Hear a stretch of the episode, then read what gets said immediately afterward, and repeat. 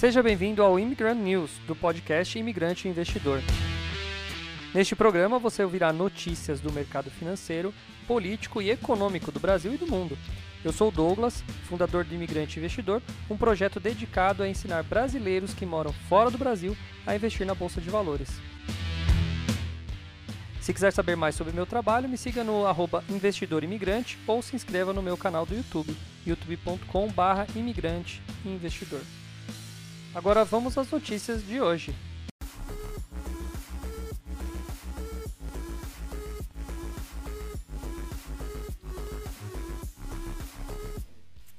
Fala imigrante, beleza? Bom dia para você que está aqui esperando para começar. Estamos mais um dia na minha live falando sobre bolsa de valores. Tudo bem com vocês, galera? Manda bom dia, boa tarde, boa noite para mim para saber quem está online.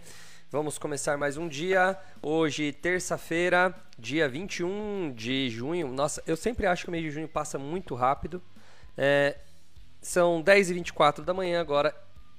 Exatamente. Jonas. Quem tá gritando? Acho que é o vizinho, né?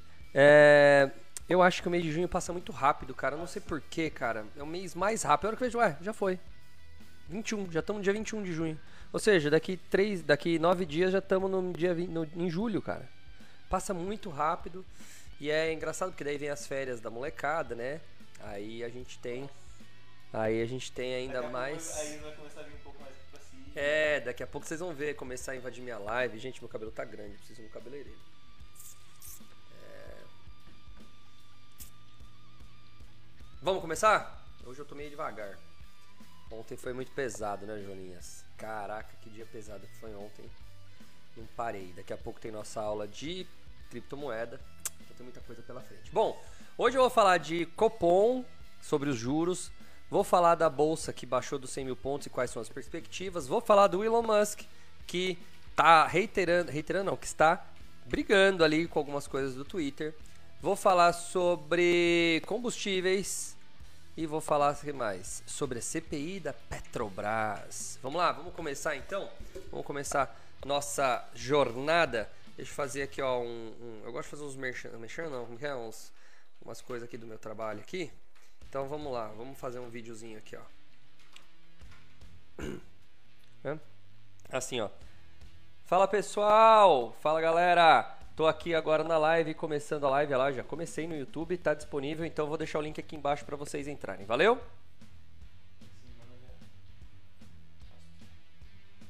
Já mandei num mini curso aqui que é mais fácil.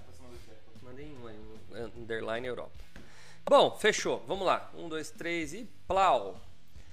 Ata do Copom. Banco Central projeta inflação de 4% em 2023 e juros mais altos por mais tempo. Bom, já começa com uma inflação interessante. 4% está dentro de, uma, de, uma, de um valor interessante. O Banco Central admitiu na ata do Copom, que é o Comitê de Política Monetária, divulgada nesta terça-feira, que a inflação não deve convergir para o centro da meta em 2023, apesar da extensão do ciclo de alta de juros, e disse que a Selic vai precisar subir mais e permanecer mais alta por mais tempo para combater a alta de preços. A meta de inflação do Banco Central para 2023 era de 3,25, com uma margem de 1,5 ponto. Tá? Ou seja, será cumprida se ficar entre 1,75 e 4,75. E a autoridade monetária agora fala em trazer a inflação projetada em 4 para o, redor, para o redor da meta, no horizonte relevante. Deixando de usar a expressão centro da meta, como já havia feito no comunicado divulgado após elevar Selic para 13,25 o Copom diz que o IPCA não deve convergir para a meta, mesmo com a continuação do ciclo de alta de juros com a Selic mais alto por mais tempo e acima do cenário de referência. Atualmente, o Banco Central projeta uma taxa de juros de 13,25% ao ano no fim de 2022 e 10% em 2023, 7,50% em 2024. Hum. Nessas condições, a inflação terminaria os respectivos anos em 8,8, 4 e 2,7, respectivamente. Já o mercado projeta um IPCA menor nesse ano, de 8,5, e maior nos seguintes, 4,7, 3 e 25. o comitê avalia com base nas projeções utilizadas em seu balanço de riscos que a estratégia requerida para trazer a inflação projetada em 4.0 ao redor da meta no horizonte relevante uh, conjuga de um lado taxa de juro terminal acima utilizada no cenário de referência e de outro manutenção de taxa de juros em território significativamente contracionista por um período mais prolongado que utilizado no cenário de referência de exata da Compom. Nesta estratégia, dessa forma, a de convergência para o redor da meta exige uma taxa de juros mais contracionista do que o utilizado no cenário de referência por todo o horizonte relevante. Aponta o documento de comunicação diferente do Copom em maio, quando o BC não citou a palavra estratégia nem a expressão redor. Para o cenário de referência, o BC projeta o câmbio de 1 dólar a 4,90 e o barril de petróleo a 110 doletas no fim do ano além da bandeira tarifária amarela nas contas de luz em dezembro de 2022, de 2023 e 2024. Eita, bicho vai pegar. Essa projeção, no entanto, não incorpora o impacto dos projetos que estão sendo votados no Congresso para reduzir os preços dos combustíveis, da energia elétrica e telecomunicações. Com o PLP 18/2022 e a PEC dos combustíveis, o Copom ressalta que a incerteza em torno de suas premissas e projeções atualmente é maior do que o usual e cresceu desde a última reunião. A ata do Copom diz que esses projetos diminuem a projeção da inflação para 2022, mas elevam a dos próximos anos em menor grau. As medidas tributárias em tramitação reduzem sensivelmente a inflação no ano, no ano corrente, embora elevem em menor magnitude a inflação horizonte relevante de política monetária. Uh, problemas, vamos ver. O documento voltou a ressaltar que os efeitos da guerra da Ucrânia e dos lockdowns da China podem ter consequências de longo prazo e se traduzir em pressões inflacionárias mais prolongadas na produção global de bens. E também destacou a degradação do cenário internacional com maiores taxas de juros em todo o mundo, o que levará a uma desaceleração da economia global. O ambiente externo seguiu se deteriorando, marca, marcado por revisões negativas para o crescimento global, prospectiva e ambiente fortes e persistentes pressões inflacionárias. No Brasil, a ata do Copom diz que a inflação diz que a inflação o consumidor, puta, os caras escrevem errado, né? Deve ser, não, bom, a inflação segue elevada com alta disseminada entre vários componentes e mostrando mais persistente que antecipado, e que os últimos dados vieram acima do esperado, tanto em componentes mais voláteis como naqueles mais associados à inflação subjacente. Os componentes mais sensíveis ao ciclo e a política monetária seguem com inflação elevada e diversas medidas de inflação subjacente aceleram, uh, mantendo-se acima do intervalo compatível com o cumprimento de meta para a inflação. Uh, vai ter nova alta na próxima reunião. Ele avalia que tanto a dinâmica inflacionária de curto prazo como suas projeções mais longas se deterioraram, né, apesar do ciclo de aperto ter sido corrente tá? e bastante intenso e tempestivo. A Selic saiu de 2 em março do ano passado para 13,25 em cerca de 15 meses o aperto mais forte desde 1999. O documento também destaca que a forte alta dos juros ainda não foi sentida completamente na economia devido às defasagens da política monetária e a... defasagens da política monetária, não é bonita, né? Ainda não se observa grande parte do efeito contracionista esperado, bem como seu impacto sobre a inflação corrente. Bom, é... vamos, vamos terminar por aqui. Olha só, gente. É muito simples. Bom, não é simples, né? É complexo, mas dá para simplificar a mensagem aqui. Inflação tá alta porque o mundo teve problemas na sua oferta, né? Tivemos reduções em tudo isso. E aí, isso atrapalhou todo o andamento da cadeia de produção. Um nome muito bonito, né? O supply chain, tá? Cadeia de, de fornecimento dos produtos. Então você tem, lembra aquelas notícias que eu dei de fila nos portos da China, né? É, treta na de, diminuição de consumo lá na, na China também do minério de ferro, que está caindo, caiu ontem bastante, né? E o Brasil é um exportador de ferro fortíssimo. Então tem vários fatores que estão fazendo com que o Brasil esteja indo aí é, para um caminho difícil. Mas o Brasil sozinho não. Dessa vez é um caso meio estranho, porque é, você tem o Brasil e o resto do mundo caminhando para uma recessão a passos largos. E diga-se de passagem, o Brasil é o que está sendo menos afetado, ou um dos que está sendo menos afetado. Da Europa, vários países estão aí com possibilidade de recessão e tem uh, os Estados Unidos, que os Estados Unidos que estão ali na beira né, de uma recessão, eles estão ainda, eles já estão, é o que mais se fala nos noticiários de lá, tá? é de uma possível recessão para o próximo ano. Então eles estão caminhando para isso. E o americano, ele tem uma coisa que é muito louca, que eu já falei várias vezes, ele é reativo. Então, ele vai reagir de uma maneira, ele demorou para reagir, mas é muito provável que agora haja uma reação maior, ou seja, muito provável uma crise de desemprego nos Estados Unidos em breve, tá? É, apesar de, apesar de que os Estados Unidos têm uma vantagem, ele está aumentando a taxa de juros, vai fechar a porta com vento. Até que fechou baixinho. Deixa eu abrir agora. Deixa eu abrir outra luz aqui. Aí. Apesar que. Agora ficou meio amarelo. Eu ligo essa luz aqui, eu fico meio amarelo. Deixa eu mudar aqui. Pera aí. Olha essa Marinha A Mari. Ah, Mari. ai, ai, ai, Mari. Jonas vai trabalhar. Hashtag Jonas vai trabalhar. Ô Mari, falar pra você, viu? Bichão não faz nada. Aí, o, onde eu tava mesmo? Ah, lembrei. E aí, a gente tem esse problema dos Estados Unidos. Os Estados Unidos ele tem uma vantagem que ele subindo a curva de juros, ele tá levando dinheiro lá para dentro. Claro que é um dinheiro especulativo, vai para banco, mas isso faz com que os dólares, né, que o dinheiro volte para os Estados Unidos, ele fique ali e é como se a base monetária diminuísse, porque você tem menos dinheiro em circulação, você tem menos moeda rodando e tudo mais, porque os Estados Unidos vai travar uma boa parte desse dinheiro. É uma coisa provável que isso aconteça, né, com a galera colocando lá, até os juros diminuírem e esse dinheiro voltar para o mercado. Mas ele só vai voltar se a galera se ajustar, né? Então, essa é a situação que a gente enxerga. Então, o Banco Central está fazendo uma previsão muito interessante. Uh, não está levando em conta a PLP e nem o, o, o, a PEC dos combustíveis, o que seria prudente. Né? Vamos trabalhar com o que a gente tem. Se acontecer, uh, tende a melhorar. Agora tem um vídeo que eu putz, comecei a assistir, tá aqui. Que é assim, ó. Tá no portal UAI. Portal UAI. Deve ser alguma coisa de Minas, né? Portal UAI. Né?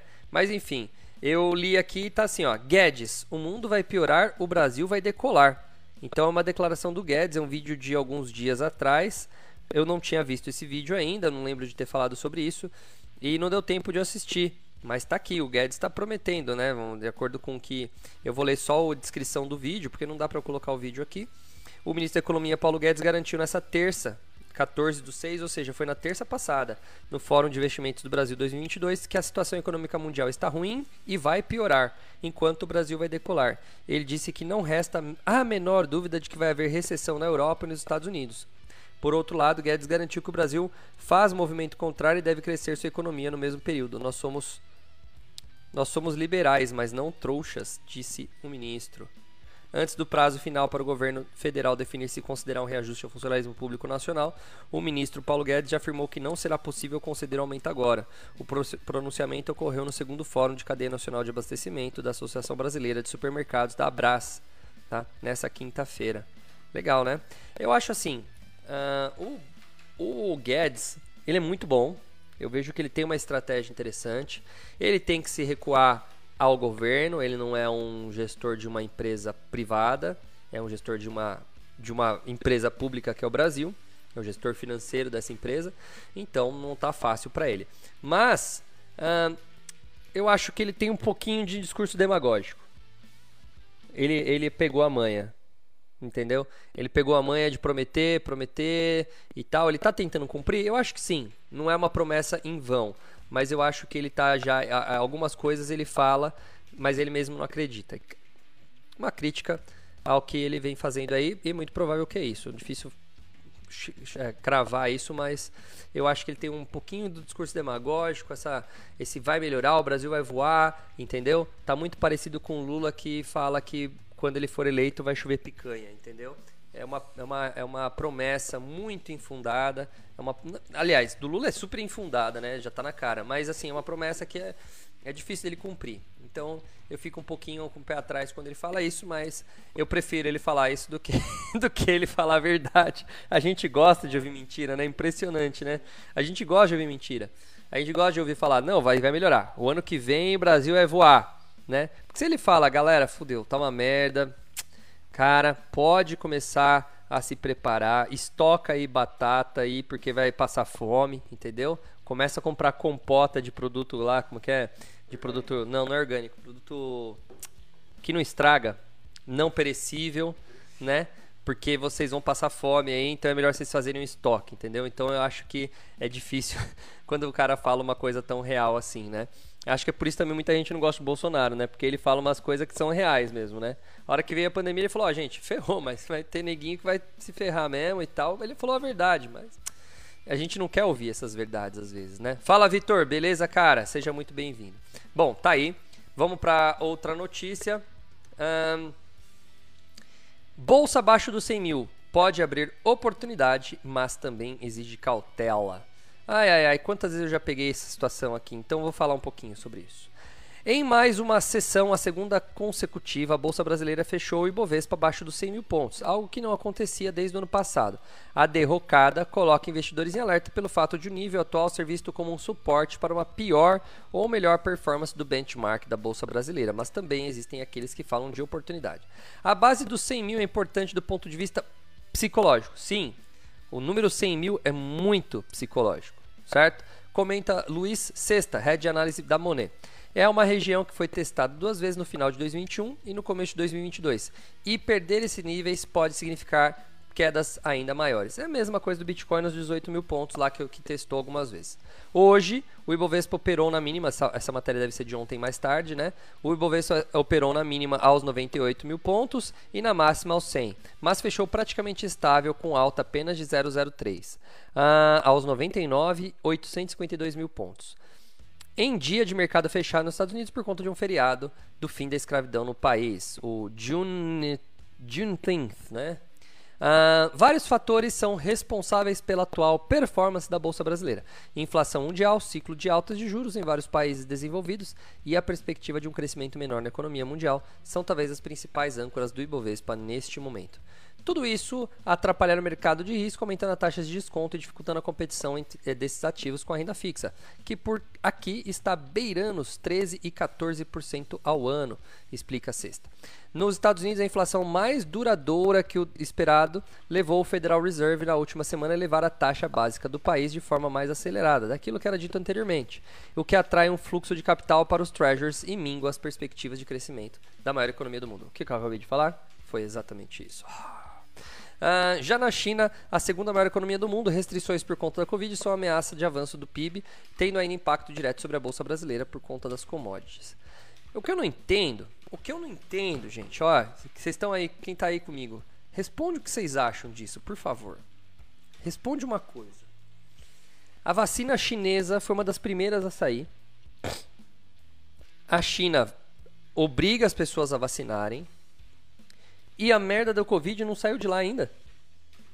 Não tem coisa estranha com isso? Cara, eu não sou. Olha, me desculpa, não é anti-vacina, não tem nada a ver com isso. Eu só tô pensando e perguntando. Por que, que lá não funciona esse negócio? Aliás, eu tenho chance do meu vídeo ser banido, né? Porque você falou desses assuntos, né? Tem chance do Felipe do, do, do meu vídeo. Não, é. Imagina, é que eu li Felipe aqui. Tem chance dos, do, do meu vídeo ser bloqueado aí. Tá? Mas não é estranho? O bagulho não funciona, bicho. Ah, mas aqui no Brasil diminuiu. O lockdown mais intenso. Foi o primeiro país, exportou pro mundo inteiro e agora tá tomando o próprio remédio, bicho. Tá, do próprio veneno, né? Vamos dizer assim. Fabricaram o vírus lá, mandaram pro mundo inteiro, exportaram. O vírus deu um famoso backfire, né? Que o tiro saiu pela culatra. Não tá estranho isso? Estranho, no mínimo, no mínimo estranho, né? Por que que não... Eu não entendo o que, que a China tá, tá pensando, cara. Eu não sei se a China, se é uma jogada política, pode, não sei. Agora entra as, as, as como fala, as teorias da conspiração. Mas para pra pensar. O cara vai, cria uma doença, manda pro resto do mundo, Aí ele vai e vende para o mundo inteiro. A hora que o mundo inteiro se acostuma com ele, ele vai, fecha ele mesmo e começa a cortar tudo que ele estava acostumado a vender para aumentar os preços. E aí ele vende mais caro agora. Tudo está mais caro na China. Sei lá, meu. Estranho, né? No mínimo estranho. Depois vocês me coloquem aí, quem está assistindo gravado, coloque sua opinião aí. O que, que vocês acham? Coloque aí sua opinião. Bom, vamos mudar de assunto, vamos rodar um pouquinho mais, falar um pouquinho mais rápido aqui dos assuntos. Elon Musk reitera haver questões não resolvidas para a compra do Twitter.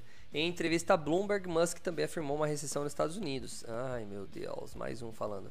O bilionário Elon Musk reiterou que a questão de contas falsas no Twitter está entre assuntos não resolvidos, com os quais ele precisa lidar antes de completar sua aquisição da empresa de mídia social numa transação avaliada em 44 bilhões com B de bola. No mês passado, o CEO da Tesla e da SpaceX suspendeu temporariamente a compra ao questionar dados sobre o percentual de contas falsas na rede social. Em entrevista a Bloomberg durante o Fórum Econômico do Qatar em Doha, Musk também afirmou nesta terça-feira, 21, que uma recessão nos Estados Unidos é mais provável do que o contrário. Às 9 horas de Brasília, a ação do Twitter subia 1% nos negócios do pré-mercado de Nova York. Desde janeiro, no entanto, o papel acumula perdas de 13%. É, ele está ali segurando. Eu acho que ele quer, sei lá, desvalorizar a, a não sei, é estranho, né? Ou ele tá mesmo é com medo, ou ele tá pulando para trás, sei lá. Ele veio falar da Dogecoin ontem, a Dogecoin já subiu de novo. É, ele fala muito e aí a gente fica meio que à mercê da fala do cara. Esse é o problema de se dar muito poder para uma pessoa só, né? Esse cara tem muito poder hoje, muito poder.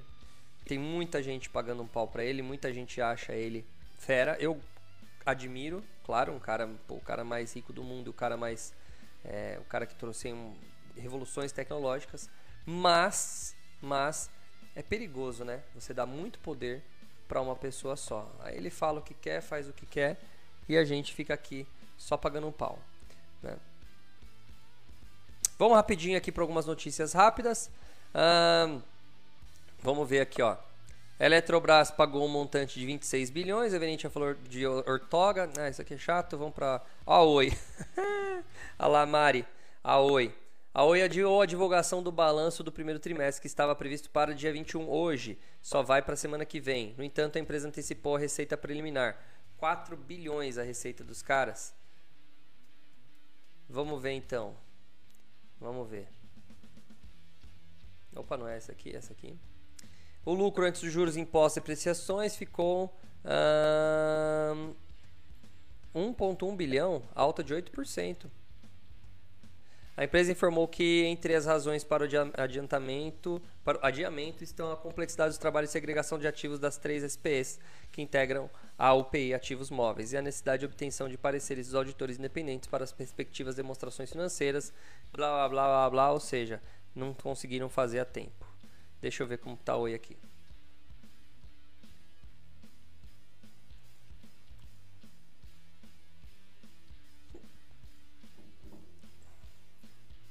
Enquanto isso, vamos tomar um café.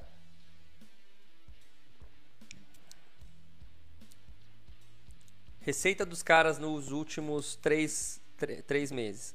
3,700. Aumentaram a receita. Isso é bom. Cadê? 4 bilhões. 4,300. Aumentou a receita. Aqui o EBIT está negativo. Eles estão falando que o EBITDA está dando positivo. Interessante. A empresa informou que entre razões para adiantar... Ah, já falei, né? Isso aqui. Bom, tá bom. MRV vai distribuir dividendos, 19 centavos por ação. Vai cair dia 5 de julho. Quem tiver ação até depois de amanhã. Então você quer receber aí, ó, dividendos, MRV pode comprar que você dá tempo ainda. Vamos ver quanto que é, vai ser em porcentagem. MRV Agora a live cai, olha lá. Agora a live cai. Esses dias já tá meio difícil aqui minha internet. Eu falei da Oi quando você saiu.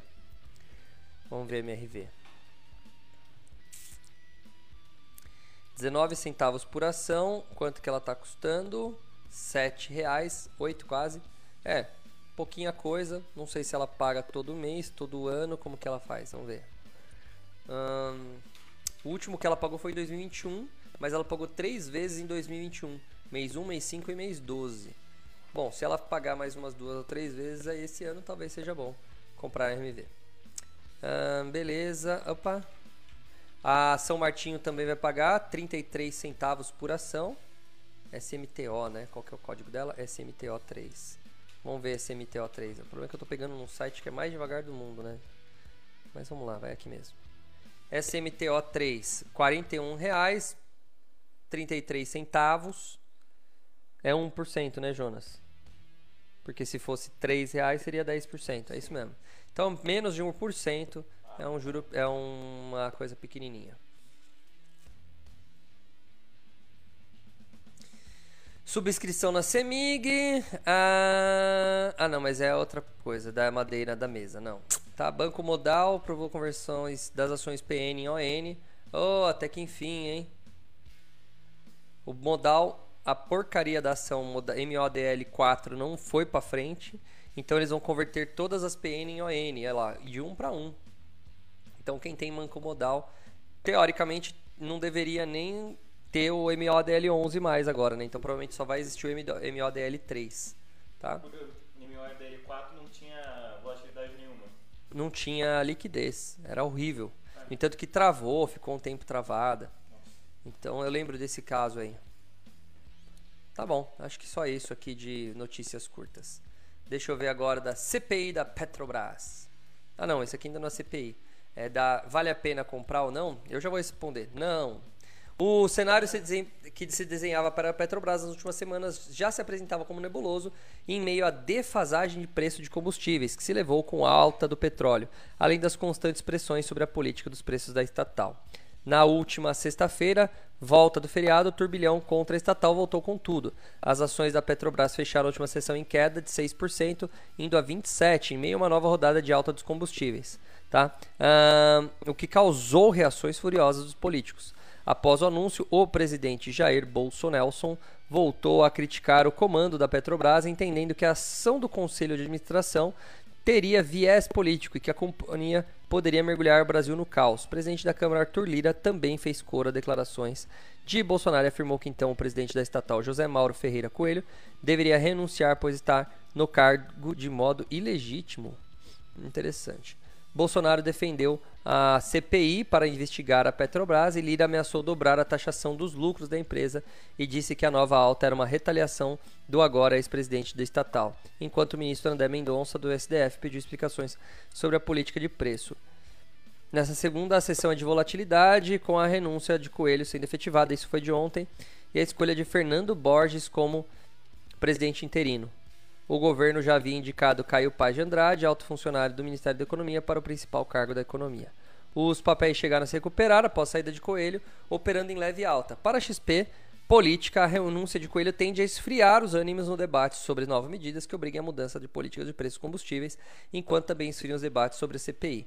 Porém, os ânimos seguem exaltados e as incertezas se avolumam sobre a companhia. Gustavo Cruz, estrategista da RB Investimentos, avalia que a Petrobras vai continuar pressionada ainda mais um cenário de continuidade de alta de petróleo. Supondo que o petróleo chegue a 150 pau o barril, o desgaste seria gigantesco. O especialista reforça que até as eleições haverá uma forte pressão para não ter reajuste dos preços, o alívio nas ações hoje é mais por conta da diminuição da ameaça de uma CPI da Petrobras que geraria um desgaste gigantesco com os acionistas internos e externos.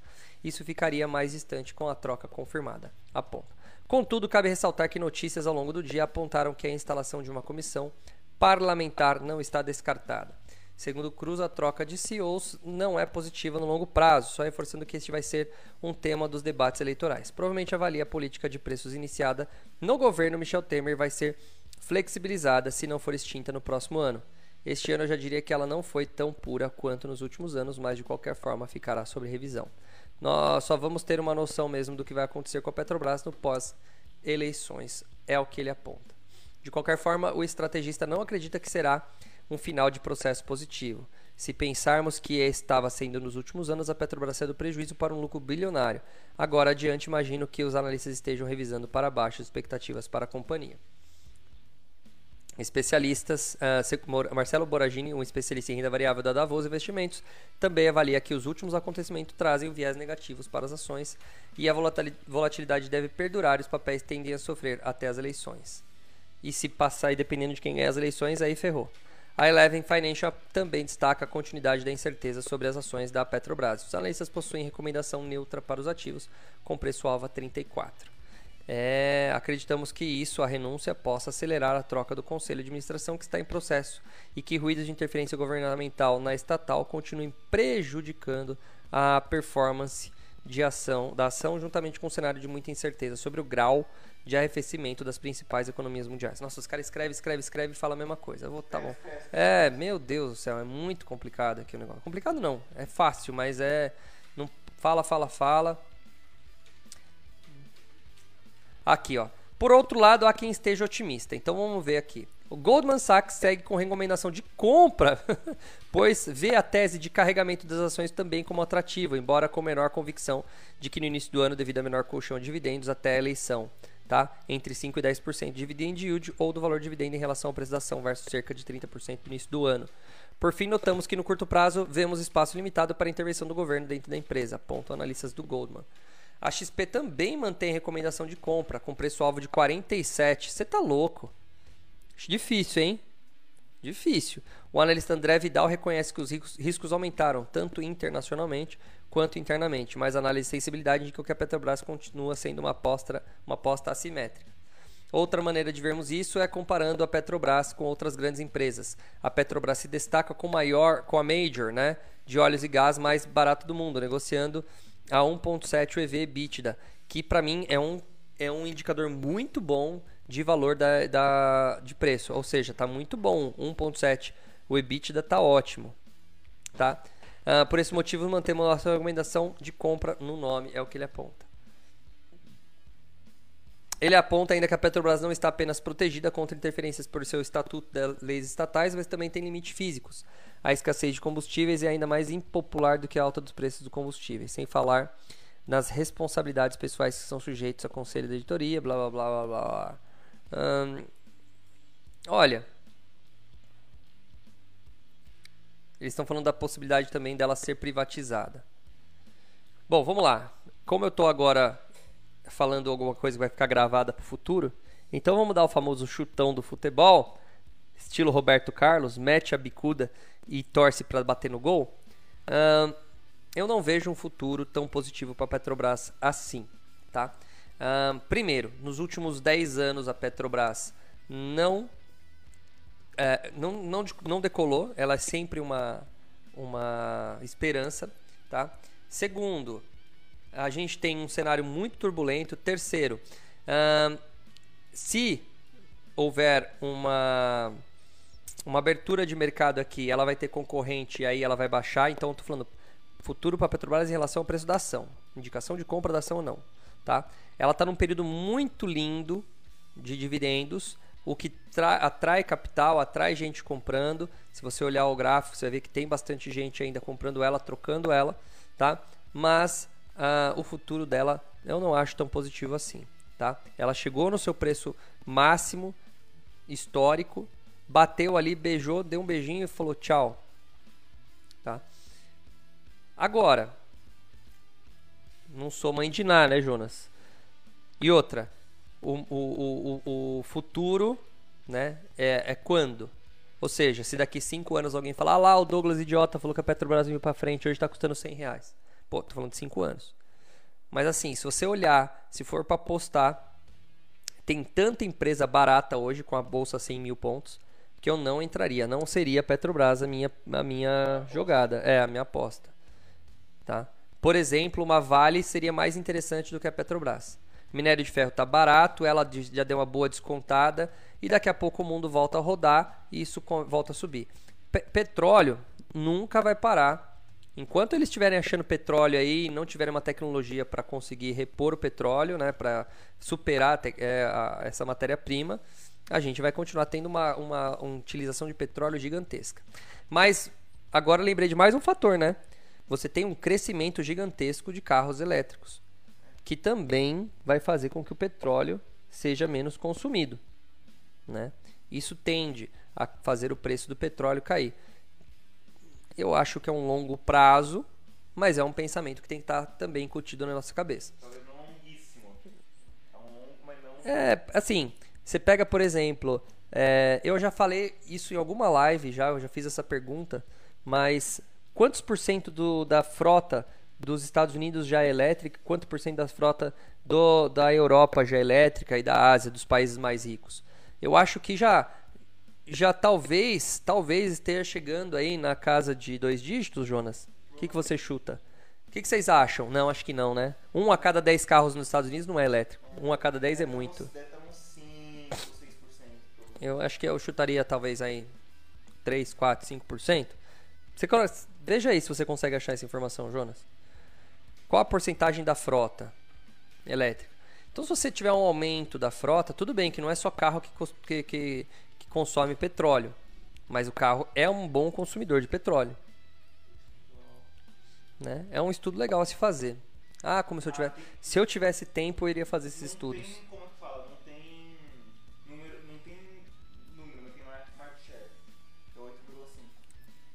8,5. 8,5 mais o market share do que das vendas hoje? É Caraca. É, ca- ca- ela fica mais cara, né? 8% então no market share. Para quem não sabe, market share é dos de, de 100 carros vendidos nos Estados é nos Estados Unidos isso? É, no mundo. No mundo. De 100 carros vendidos no mundo hoje, 8 já são elétricos, é isso? Caraca, então já temos 8% do market share. Obviamente tem muito carro, né? Então, é, que já está vendido e que, e que obviamente está lá, foi vendido há 20 anos atrás, está rodando. Tipo aquele Fuquinha que roda aqui no Brasil. Ah, então acho que está bem menos que 5% aí da frota. Ah, bem menos, bem menos. Né? É verdade, a gente tem que considerar os carros antigos, né? Mas interessante. Bom, falando de Petrobras, vamos para essa notícia aqui. Aqui, ó. Como são formados os preços? Vamos lá. A Petrobras diz que só é responsável por 38% do preço da gasolina e 63% do diesel. E o resto é os outros cursos. Vamos ver, custos, vamos ver aqui. Ah, eu já vou direto, tá? Vamos, já vou direto para como que funciona aqui. Eu acho muito legal isso aqui. Eu vou até fazer um, um depois uma planilha para poder entender melhor. Bom, vamos lá. Um, parte da Petrobras. Está dividindo aqui o que, que é cada um. Dois, vai uma parte ali dos impostos federais e estaduais. Os federais são o CID, PIS, PASEP e COFINS. Tá? Ah, e o estadual é o ICMS. 3. O custo da distribuição e revenda. 4. O custo da adição de biocombustíveis, ah, no caso do etanol, a nitro e a premium, e 25% diesel, que tem 10% de biodiesel. E claro. Ah, tá, já tá ali. Distribuição e revenda. Eu pensei que estava na ordem, porque tem um posto de gasolina também. Então vamos lá. Segundo a Petrobras, um terço do preço é formado por tributos, né? Sendo 24 estaduais e 9,5 federais. 9,5 federais. Tá? Já o diesel tem 11,7 de CMS. Vamos lá. A Petrobras sai o preço da gasolina no posto, no- na Petrobras a 2,81 o litro. Dá 38,8 segundo a Petrobras, tá aqui, tá? Custo do etanol anidro 96 centavos, ou seja, 13%. Então ela sai de 2,81 mais 96 por porque o, o litro a gente tem que ver aqui que quantos por cento tem de etanol? 27,5. Tá, vamos arredondar para 30. Então é 700 a cada 700 ml de litro, né? 700 ml, mililitros, vai 300 para formar a gasolina. Então, teoricamente, se isso já estiver contando a quantidade, é 2,81,096, é perto de 3,80, né? Ahn, aí, um real, 14% do preço é para distribuição e revenda. Aí, 24% é o imposto estadual e o imposto federal é 9%, dando um total de 7,25. Só que aqui está contando o imposto federal que não está sendo cobrado. Agora, ah, daqui do diesel, é, não tem a, a, a variação aqui sem. Mas olha que louco, né? Se tirarem o imposto estadual, a gente está falando de 1,75 a menos, cara, no custo. É bastante coisa, quase dois reais, né, bicho? Essa conta aqui tá meio maluca. Eu, eu faria uma conta novamente para ver se eles realmente estão vendo. Tem que achar essas informações aqui. Mas interessante saber como é que funciona. Bom, está bom, né? Bastante coisa hoje, bastante notícia legal. Acho que hoje tem tinha notícia interessante, né, Joninhas? Acho que só. Rafael Simões. Ô, você saiu do grupo, bicho? Eu acordei assim, olhei e falei, é, Rafa saiu do grupo. Eu falei, o que aconteceu? O cara tá de mau humor? Né, Rafa? É. Vamos lá, vamos. Acho que pode ser que eu tô falando com ele aqui e ele tá assistindo a live do começo, que eu sei que ele faz isso. Ele entra e assiste desde o começo. Então, ele manda um oi aqui, mas a, a gente tá defasado no tempo, eu fico esperando ele responder. Bom, acho que só. Deixa eu só dar uma olhada como já são 11 horas da manhã aqui no Brasil. Deixa eu só dar uma atualizada em vocês em algumas coisas aqui. Deixa eu pôr aqui na tela, vai, só para falar o tchau aqui antes de falar o tchau, tá? Um, fecha, tio. Tá aqui. Ah lá, tá de mau humor não. Ah, ele respondeu, então tá no tempo real aí. Depois você assiste do começo, então. Ele entrou no final. Cadê? Dow Jones negativo. SP500 subindo. DAX subindo na Alemanha. Hoje todo mundo nos mercados abertos tá tudo subindo, hein? Uh, Nikkei subindo. S&P subindo. SX 200 também subindo. Ou seja, Austrália, Japão, Alemanha. Tá faltando o FTSE, né? Ninguém coloca, né? Mas enfim, tá todo mundo subindo, dia bom hoje. Futuros também subindo, só o VIX caindo. Para quem não sabe, sabe o VIX é o VIX é um índice de risco, né? Então quando você tem o VIX caindo, isso é bom, tá? Hum, que mais? Deixa eu ver, olha. ExxonMobil caindo. Tem mais alguma aqui de, não. ExxonMobil é a única de óleo aqui o óleo 110 o barril, mas o WTI aqui não tem o óleo, não tem a, a, o, o, petróleo que a gente usa, que é o Brent. Mas o WTI 110 pau. É. E o gás também subindo um pouquinho, né? Tudo subindo, ó.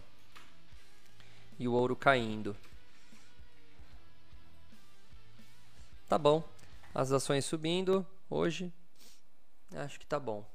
Bom, fechou. Acho que tá por aí. Deu para entender como que tá rolando hoje as bagaças aí, commodities, ETFs, stocks. Vamos ver as stocks americanas aqui, o que, que tem de bom. Apple, Alphabet, Tesla, é sempre as mesmas, né? Amazon, Netflix, Meta Platforms e Bank of America. Tudo verdinho. Já abriu lá? Ou é pre-market? Não sei. Bom, gente, tá bom. Já era. Muito obrigado pela participação de vocês. Nos vemos amanhã, quarta-feira, neste mesmo canalzinho humilde aqui do Douglão. Tá bom, gente? Um abraço. Gente, Rafa, um abraço, cara. Bom te, bom te rever aqui nas lives. Muito legal ter você por aqui. Tente entrar sempre que puder, velho. Um abraço, viu? Valeu, Mari, obrigado. Um abraço. Vitão também, gente boa. Vamos lá. E quem estiver assistindo gravado aí, quem não mandou oi, eu sei, não sei se você existe mas eu mando um abraço para você, porque eu sei que tem bastante gente que vê depois. Então, um abraço, escreve aí, vai, manda uma.